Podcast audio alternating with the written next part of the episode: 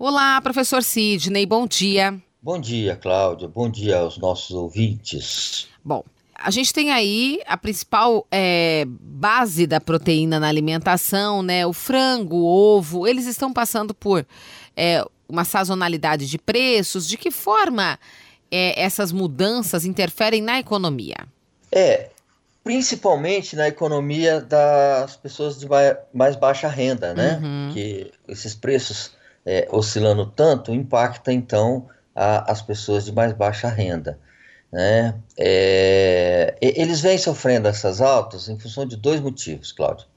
A guerra entre Rússia e Ucrânia, que são dois países é, exportadores de ovos e frango, né? mas principalmente é, agora no ano de 2022, surtos que começaram a surgir é, em vários países, né? É, que é a chamada gripe aviária uhum. do, do vírus H5N1. E muitos países já eliminaram boa parte do seu plantel, porque a, a, o protocolo sanitário manda eliminar um, um raio de 4 quilômetros em torno de onde tem um foco. Então, muita, muitas aves foram sacrificadas, né? E, uhum. e, e, um pouco dos números aqui no Brasil, Cláudia, olha, nós tivemos em 2022 uma inflação de 5,79%.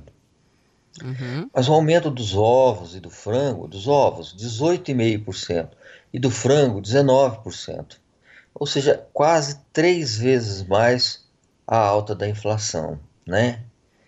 É, a notícia ruim é que esse ano a situação poderá piorar ainda, por conta do H5N1, né? Uhum. Na, na Europa, por exemplo, 37 países já foram afetados. E na, aqui na América do Sul, América do Norte, 10 países, e inclusive, e aí o risco, os nossos vizinhos da Colômbia e Venezuela. Né? Então, o, o, Brasil ele é, um, ele é o maior exportador de carne de frango do mundo. E o Paraná é o maior produtor do Brasil. Então, uhum. nós aqui no Paraná é, é, estamos alerta, temos que estar alerta, né? Uhum. É, a exportação de ovos, por exemplo, o Brasil é o sétimo lugar do mundo. E aí São Paulo é, é o maior exportador. Né? Então, é, se, o vírus não chegando ao Brasil, os Sim. preços lá fora sobem e os preços internos sobem. Né? Uhum. Ok. Mas se o vírus chegar aqui no Brasil, o desequilíbrio vai ser maior ainda, porque atrapalha toda a cadeia produtiva é, e aí a, a, as consequências poderão ser desastrosas. Por exemplo, vamos usar os Estados Unidos. O vírus chegou lá e, no ano passado e a, o, o, o, ovo e o frango lá subiram 30%. Certo. É um, principalmente para Estados Unidos, parece chocar um pouco, né? Ah, sim. Uhum. Outro ponto importante uhum. é que a, a, produção de aves e ovos, é, aqui no Brasil principalmente, ela é exercida pela pela, e a sua grande maioria, são pequenos, pequenos produtores. produtores. Uhum. Então, veja, uma crise do setor, isso gera uma perda de renda e de empregos no setor bastante significativa. Né? Então, se chegar aqui no Brasil, nós teremos um, esse tipo de problema. E um problema que é, me parece mais grave, né, é que esse vírus ele, ele sofre mutações e já existe relatos de contaminação em seres humanos.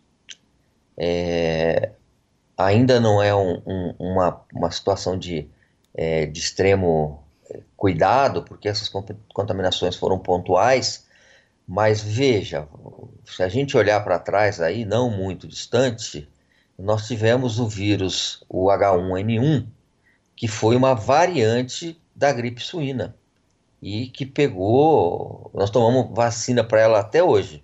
Uhum, né? É verdade. Então.